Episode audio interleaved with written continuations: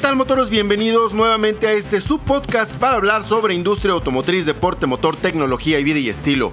Hoy vamos a tocar un tema muy interesante porque se trata de una marca que ha marcado el rumbo de la historia automotriz en un segmento muy particular. Y a partir de la existencia de esta marca comenzaron a surgir otras para incorporarse a este segmento tan particular, tan especial, que tiene usos diversos. Uno de ellos justo es la diversión, prácticamente se ha convertido en un deporte extremo y gracias a la intervención evidentemente de esta marca. Es una marca de origen estadounidense, es una representante clara de, un término mercadológico que es el de la, la vulgarización de marca o la lexicalización de la marca. ¿Por qué?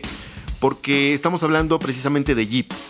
Jeep es una marca que identifica un segmento muy particular de los todoterreno. A partir de la existencia de Jeep existe esta actividad de los todoterreno y la incorporación de sistemas de tracción 4x4 por las prestaciones que fueron requeridas en su origen. Cuando Jeep nació, surgió a partir de una necesidad específica en un tema bélico lamentablemente, pero bueno, ahí, ahí fue donde, donde nace, donde nace esta marca. Pero aquí lo importante, lo que vamos a tratar, entre otras cosas, es algún dato muy curioso que poca gente conoce, que incluso no tiene la certeza la misma marca, de cuál es el origen del nombre de Jeep. Y bueno, pudimos platicar con Rafa Paz. Rafael Paz es el director de Jeep y Ram México de Grupos Telantis y nos platicó acerca de todo este tema, o sea, nos compartió muchos detalles que tiene que ver con la marca, con Jeep en particular. Ya más adelante hablaremos de Ram, pero en esta ocasión nos habló de Jeep y el origen de la marca, por qué tiene ese, ese nombre, cuáles son las teorías del origen del mismo, pero además del desempeño de sus vehículos y muchas otras cosas. Todo eso porque alusivo a que el año pasado cumplieron 80 años de existencia.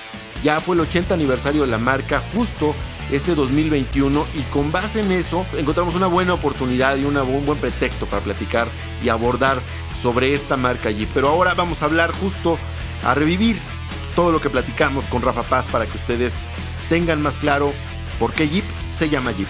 Vámonos a la entrevista. Rafael Paz, director de Jeep y Ram México. Rafa, ¿cómo estás? Hola Paco, bien. Es un gusto que estamos aquí contigo esta mañana platicando de la marca Jeep. Muchas gracias. Oye, pues fíjate que tenemos muchas cosas que platicar sobre Jeep, 80 años de existencia, algo que pues no todos tienen la fortuna de presumir, pero particularmente, bueno, hay un detalle porque surge, es una marca muy, muy especial, porque dentro de los vehículos 4x4 es tan simbólico que en muchas partes del mundo, en misiones humanitarias y demás, todos los vehículos 4x4 los denominan Jeep. Cuando volteas y los ves, realmente son vehículos de otra marca, pero todos te dicen el Jeep, el Jeep, el Jeep. El Jeep se ha convertido en el icono del 4x4. Platicas un poco de su origen en el 41. Pues mira, Paco, la marca Jeep es una marca, como bien mencionas, estamos cumpliendo 80 años de existencia. Y si nos remontamos a sus orígenes, pues sus orígenes son militares 100%.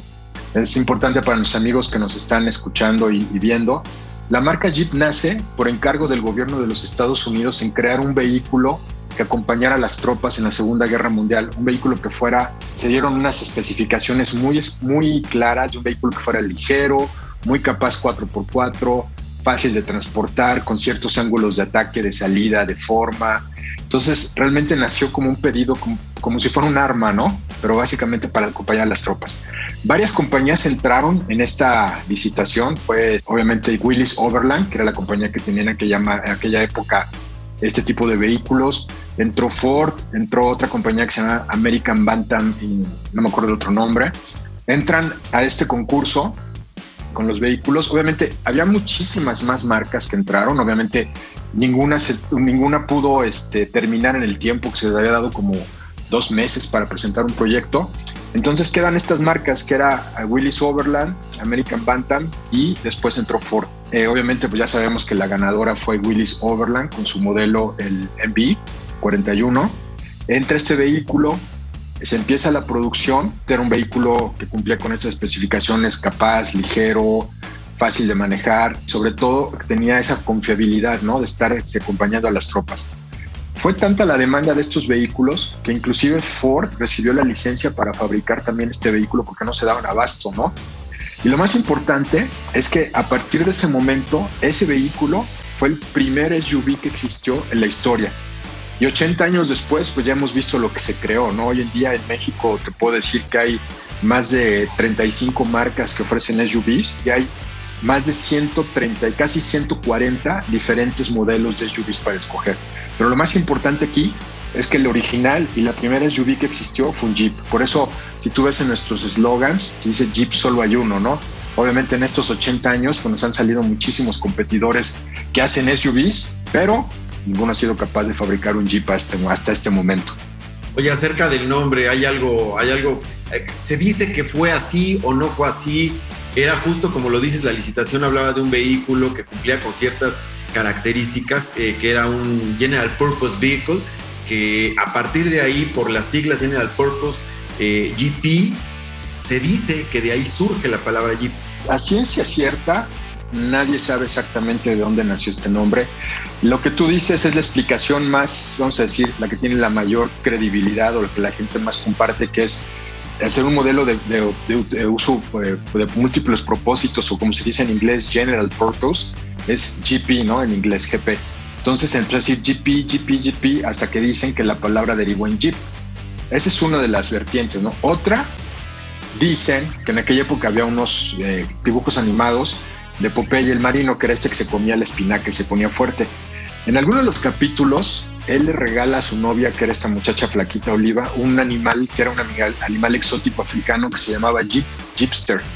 Entonces dicen que a lo mejor también el nombre se tomó de, esta mascota que era muy especial y se le aplicó al vehículo. La verdad es que pues nadie sabe, ¿no? A día de hoy lo que más explicamos o damos por cierto es que era un vehículo que era de General Purpose y al estar repitiendo tanto GP, GP se quedó en Jeep. Pero pues la verdad es que hoy en día ese nombre de Jeep pues es la marca más global que tenemos dentro del grupo Stellantis. Como tú decías al principio, Paco, en cualquier lado del mundo la gente sabe que es un Jeep. Cuando piensan eh, o dices tú la marca Jeep, lo primero que les viene a la mente a la gente es el Wrangler, este vehículo que ha venido evolucionando en estos 80 años, que empezó como un vehículo militar, hoy en día es uno de los vehículos recreacionales pues más buscados por la gente. Pero en sí, pues esos son los orígenes, ¿no? Nadie sabe, pero lo que sí sabemos es que hoy en día, después de esos 80 años, pues Jeep es una marca que hoy en día sigue siendo un sinónimo de vehículos 4x4. Inclusive, por ejemplo, si tú vas a Centroamérica y como bien decías, ¿no? Te dicen, mira, ahí viene el Jeep de tal marca, o inclusive en Brasil, la categoría de vehículos 4x4 la tienen agrupada como Jeep a la hora de pagar impuestos y eso, ¿no? Entonces, pues es algo bueno que nos hemos, puesto, nos hemos vuelto ya el genérico de vehículos 4x4, así como otras marcas se vuelven el genérico de pañuelos eh, este, faciales o de refrescos, pues, pues Jeep es el genérico de vehículos 4x4. Oye, por ahí estás mencionando acerca del nacimiento de Wrangler. Wrangler nace en el 86 y viene evolucionando también a lo largo de todo este tiempo y efectivamente se convierte en un vehículo icónico también para la marca. Como bien dices, la gente piensa en Jeep y, e inmediatamente la fotografía que viene a la mente remite a un Wrangler, a pesar de que hay una gama de vehículos SUV por parte de la marca. Sí, no, hoy en día el portafolio de Jeep es el portafolio, el, yo creo que sin duda, el mejor y más completo que se haya tenido en esta marca en toda la historia. Pues sin embargo, el Wrangler es el vehículo ícono de la marca. Inclusive tú puedes ver la pura silueta del vehículo e inmediatamente sabes que es un Wrangler y sabes que es un Jeep. Es, es inconfundible. Hay muy pocos vehículos en el mundo donde tan, tan, solo ver una silueta sabes que es. ¿no? Inclusive la parrilla, tú ves dos círculos con siete barras en medio y sabes que es un Jeep. No importa si son el sol, palmeras, cualquier representación de dos círculos con siete barras en medio, sabes que es un Jeep. ¿no? Eso, eso es algo realmente pues que ha trascendido mucho en la historia. Pero aparte de este Wrangler, fíjate que obviamente nace como un vehículo militar y nosotros en nuestras plataformas pues manejamos dos, dos letras ¿no? que nos indican qué tipo de plataforma es. Por ejemplo, WK es para la Gran Cherokee actual. Pero en el Wrangler, en aquella época, se cambió la plataforma, por ahí del, de los modelos 50 en adelante, 56, se cambió a la plataforma CJ que inclusive hay muchos coches muy famosos, ¿no? Como el CJ30, el CJ50. Y eso, fíjate que ese CJ era porque eh, se convirtió en Civilian Jeep. ¿Eso qué quiere decir? Que se dejó de tener estas aplicaciones netamente militares y se le dio un uso ya más de uso civil al, a este vehículo, ¿no? Al, al, Jeep eh, MV. Inclusive las primeras aplicaciones que hubo de este vehículo, curiosamente, pues no eran para andar en el bosque haciendo rutas 4x4, sino se pensó en que fueran vehículos de uso industrial, ¿no? Para uso en el campo, para arar, como eran, Como eran vehículos muy capaces, ya probados en terrenos super agrestes, fáciles de mantener, ligeros, también les dieron este uso, 100% trabajo en granjas, que en aquella época había un gran desarrollo en los Estados Unidos.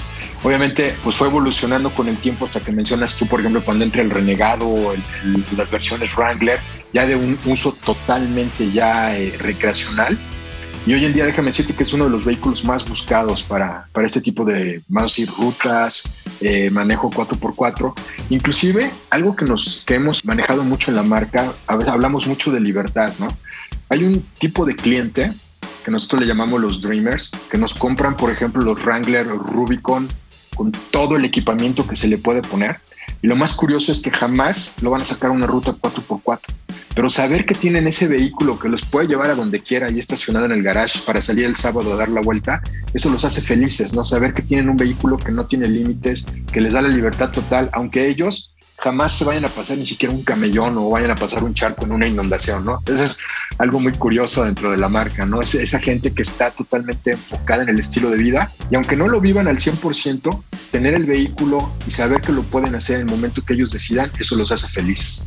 Y sabes, no es un vehículo incómodo para, para andar tampoco en ciudad. A lo mejor hay ciudades donde los espacios son más apretados, cajones de estacionamiento, los centros comerciales y demás, como particularmente en México, concretamente la Ciudad de México. De pronto eso no ayuda mucho, pero por temas de espacio, pero el confort que ofrece la, la, conducción es bastante, pues bastante adecuada, incluso en carretera, tramos carreteras. Claro, es un vehículo pensado en terracerías extremas 4x4, porque nada, nada como ver eh, el nivel de torsión que tiene la suspensión que te ofrece cuando tú estás viendo venir un Jeep en una maniobra 4x4, en un, en un, en un evento off-road, es, es extraordinario, pero viajar en ellos en carretera es bastante cómodo también.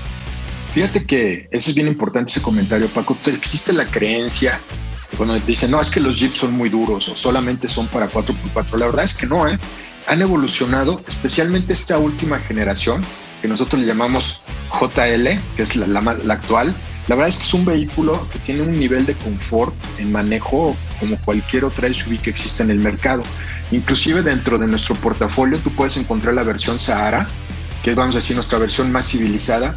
Tiene asientos de piel, tiene todo lo que tiene un SUV, seguridad, aire acondicionado. Inclusive las llantas no son unas llantas off-road, son unas llantas para, eh, vamos a decir, un propósito general.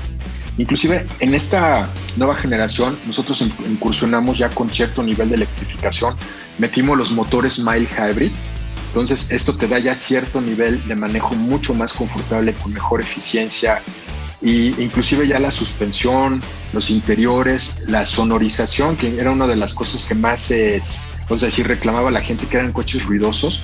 Hoy en día tú te subes un Wrangler no notas la diferencia con una SUV que de, cualquier otro, dentro de nuestro portafolio de cualquier otra marca, hasta que tienes que eh, eh, enfrentar un obstáculo complicado. Por ejemplo, recibimos constantemente fotos de clientes, ahora que están las lluvias y las inundaciones, y te pasan cómo están todos los coches detenidos y ellos pasan en sus Wranglers, en los charcos, ¿no? Tienen más de 70 centímetros para poder pasar por el agua. Y es cuando te das cuenta que entonces sí es un Jeep, ¿no? Inclusive eh, una, anécdota, hace muchos años eh, había un tráfico espantoso, iba yo en un Wrangler y el, el, carril del otro lado estaba vacío. Entonces se me acerca un policía y me dice, ¿usted va para allá? Le digo, sí, sálteselo, trae un jeep. Entonces, me salté el camellón y obviamente muchos quisieron seguirme y no pudieron, ¿no? Entonces eso es cuando dices, qué padre tener un jeep, porque realmente hoy en día manejar en las ciudades pues, también es un deporte extremo, ¿no? Entonces, pues qué bueno que lo haces en un Jeep Wrangler. Sí, y, literalmente para todo terreno, como lo comentaba eh, Christian Munier, el CEO de Global de, Jeep también. Eh, jugar a cielo abierto, conducir, ir en un jeep a cielo abierto, de, quitarle el techo, eh, es, divertidísimo. Cuando estuve, eh, tuve la fortuna de, acompañarlos en la presentación de Gladiator, estuvimos eh, conduciendo Gladiator en la playa, pero literalmente sobre el mar, sobre el agua, y, el jeep como si nada, no tenía ningún problema. Era un Gladiator, pero también había por ahí una gran Cherokee. O sea, no nada más ese Gladiator, sino las propiedades 4x4 le, le competen a básicamente toda la gama. Ya tuvimos oportunidad también de llevarnos un Wrangler a a unas fincas cafetaleras en Veracruz, en Huatusco, Veracruz, y los terrenos también ahí son medio, medio complicados entre los ranchos de las fincas y, sin ningún problema. Sí, no, la verdad, algo que vendemos en Jeep es la libertad total, ¿no? Esa, esa sensación de, de, no tener límites. Y, por ejemplo, algo que nosotros ofrecemos mucho en todos nuestros vehículos, en la gama, eh, en, la, en, en la Pickup o en el Wrangler, obviamente tú tienes este sistema de, quitar el techo por módulos, puedes quitar las tapas de, las dos personas de adelante, puedes quitar todo el techo, puedes quitar las puertas. Y la verdad es que esa sensación, pues no, no, no más te la da un Jeep, ¿no? Ya si te quieres ir todavía más extremo, puedes bajar hasta el parabrisas. Claro. Y obviamente en nuestras versiones de lujo pues, tenemos quemacocos de, de, vamos a decir, dobles o panorámicos, los cuales cuando tú los abres en la noche o en el día, también te da esa sensación de apertura que no te ofrecen ningún otro vehículo. Hemos llegado con 80 años de historia y pues obviamente esperemos que sean 80 años más de éxito de esta marca, no solamente en México, sino a nivel mundial. Perfecto, Rafa. Rafa Paz, director de las marcas Jeep y Ram en México. Muchísimas gracias por el espacio, Rafa. Un placer platicar contigo, como siempre. Gracias, Paco. Un saludo.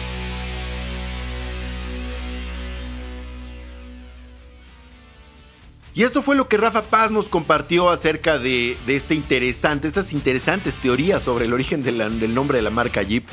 Y, bueno, pues la idea era darles a conocer un poco acerca de esto para que ustedes justo entiendan por qué es tan popular, por qué es tan significativa, por qué es tan icónica en la industria automotriz, porque no nada más es un tema justo de la lexicalización del nombre que, que identifica precisamente a un segmento de la industria automotriz y eso es desde toda la historia de la misma.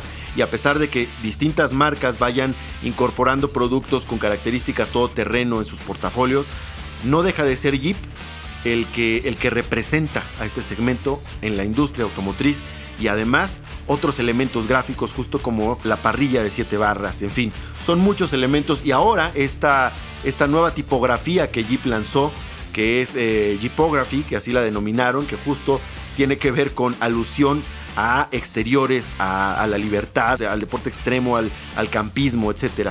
Eso es Jeep, eso es Jeep en el, en el mundo, no es Jeep nada más en México, es Jeep en el mundo. Y justo en México tiene una gran, gran respuesta, es uno de los mercados más importantes para esta marca a nivel internacional. Motoros, muchas gracias por estar conmigo nuevamente escuchando lo que tengo que compartirles sobre industria automotriz para que conozcamos un poquito más un poquito más acerca de cada una de las marcas que conforman esta industria. Gracias Rafa, gracias Rafa Paz por haber estado con nosotros y por habernos compartido acerca de todo esto un poco para que conozcamos más acerca de los productos de Stellantis. Motoros, recuerden si les gustó el episodio, recomiéndenlo y si no les gustó, mándenlo a alguien que no les caiga muy bien, pero recomienden y compartan, compartan y suscríbanse. Gracias, nos vemos en el siguiente episodio.